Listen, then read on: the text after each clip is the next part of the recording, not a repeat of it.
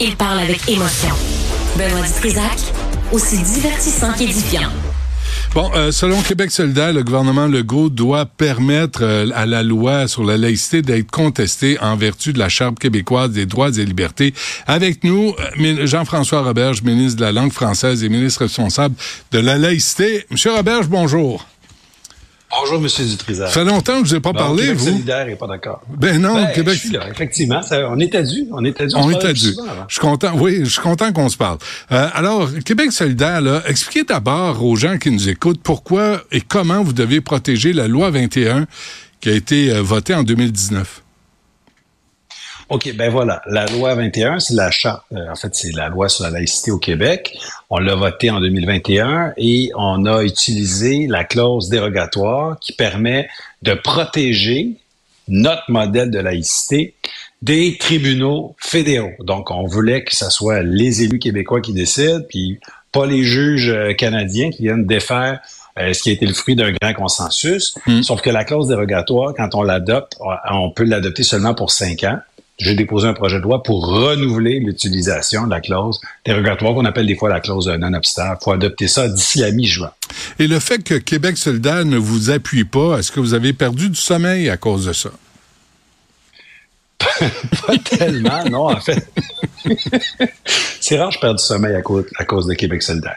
Mais euh, la- il avait dit la semaine passée qu'il allait euh, appuyer. J'en étais surpris et fort aise. Et là, cette semaine, euh, flip-flop, ils ont décidé qu'ils allaient plus nous appuyer.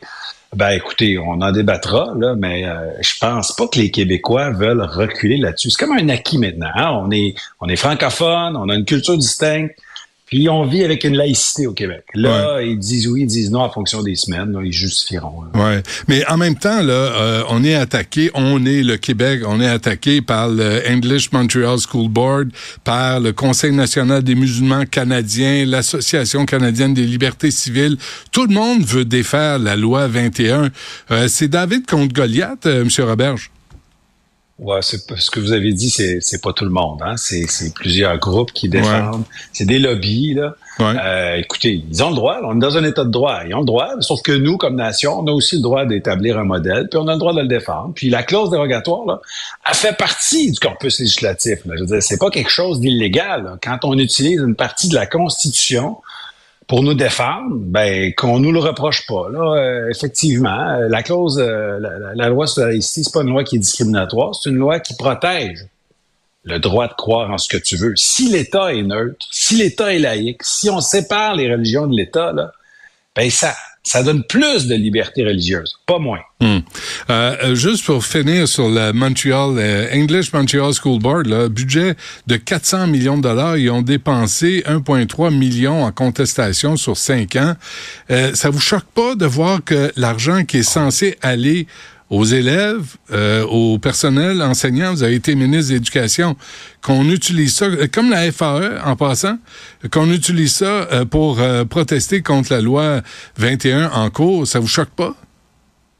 Ben, pour la FAE, écoutez, ils en répondront dans leur mort, mais pour euh, l'English Montreal School Board, c'est plus choquant. C'est comme un détournement de mission, là. Euh, c'est une commission scolaire anglophone euh, qui reçoit de l'argent du gouvernement, mais aussi des taxes scolaires, qui utilise ça pour contester une loi québécoise, alors qu'il devrait, écoutez, donner des services aux élèves, là. Moi, je trouve que c'est une très mauvaise, euh, très, très mauvaise utilisation de, de fonds publics. C'est pas illégal, mais d'après moi, c'est pas moral. En tant que ministre euh, responsable de la laïcité, M. Roberge, là, quand vous avez entendu lors des, des plusieurs manifestations, là, notre ami euh, Adil Sharkawi là, faire appel euh, à Allah contre les sionistes, ben, vraiment un discours violent. Là. Est-ce que vous êtes intéressé à l'enquête? Il paraît que c'est entre les mains de la GRC. Est-ce que vous, avez, vous faites le suivi de ça ou ça relève juste de la GRC puis on vous informe pas? honnêtement, ça relève davantage de la justice, puis dans ce cas-ci de, de, de la GRC. Mon rôle là, comme ministre de la laïcité, c'est de voir qu'au Québec, on contrôle nos institutions, en tout cas qu'on s'assure que la laïcité se vive correctement, que les gens se comprennent, qu'on explique c'est quoi, qu'est-ce qui est permis, qu'est-ce qui est pas permis, pour pour pas se faire faire des procès d'intention par des gens qui nous traitent de racistes ou je sais pas quoi, alors que c'est pas le Québec n'est pas un endroit raciste. Mais toutes ces manifestations-là, là, est-ce que vous avez grincé des dents quand vous entendiez les discours? Ben moi, quand j'entends des discours d'intolérance, puis des discours d'incitation à la haine ou des discours euh, qui, qui, travestissent la vérité, c'est sûr que je grince des dents. Là. C'est des affaires, c'est des affaires qui sont qui sont pas tolérables. Euh, on a le droit d'être intolérant avec l'intolérance là. Hmm. Euh, juste finir sur la laïcité, euh, je, je, comprends, puis, sauf erreur, que Denis Coderre, le nouveau euh, sauveur du Parti libéral du Québec, serait d'accord avec vous sur la loi 21. Est-ce que je me trompe? Ce qu'il en a dit euh, cette semaine. Encore une fois, c'est un peu comme Québec solidaire. Là. Je dors ni mieux euh, ni moins bien en fonction des déclarations de Denis Coderre. Là. Mais là, ils s'arrangeront avec ses nouveaux amis libéraux. Là, l'actuel chef intérimaire du PLQ lui dit qu'il faut contester la laïcité, que c'est pas une bonne loi, puis qu'ils appuieront pas euh, le projet de loi qu'on a déposé. Puis celui qui se veut être chef dit que c'est j'ai le goût de dire, écoutez, qui s'arrange, là, qui se trouve une, position, euh, puis qui se parle entre eux. Là. OK. Ben, pour conclure là-dessus, là, là c'est réglé. Là, ça va être renouvelé pour au moins un autre cinq ans.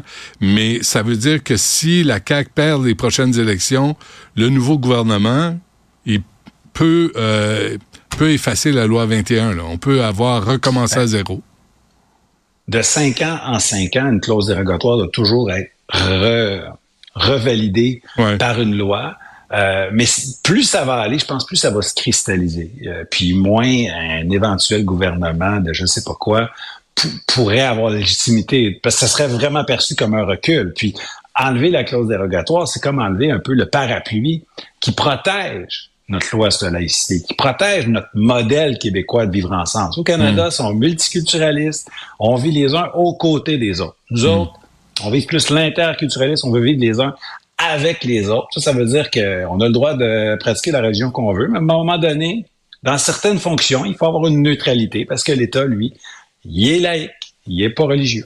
C'est quoi votre rapport là, comme ministre euh, la langue française? C'est quoi votre rapport avec euh, Valérie Plante, le quartier latin, quartier de la francophonie? Elle est, elle est fâchée parce que vous avez haussé les frais de scolarité dans les universités euh, anglophones à Montréal. Euh, est-ce que vous vous parlez? Est-ce que vous parlez en français?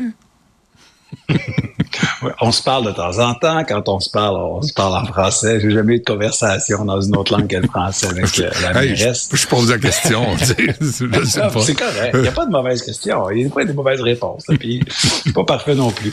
Mais euh, euh, on n'est pas en confrontation perpétuelle. C'est juste que quand tu es allé dire que ce qu'on a fait pour rebalancer le financement des universités francophones et anglophones, en finançant mieux les universités francophones, puis ce qu'on a fait pour forcer McGill et Concordia à donner des cours de français, quand tu es allé dire que ça, c'était une attaque contre Montréal, ben là, ça passait pas. Je pouvais pas juste laisser passer ça. Ça veut pas dire que la mairesse est une adversaire linguistique. Là. Faut pas pousser le bouchon trop loin non plus. Ben, c'est pas une alliée, c'est une adversaire. Vous avez dit que c'est pas une alliée.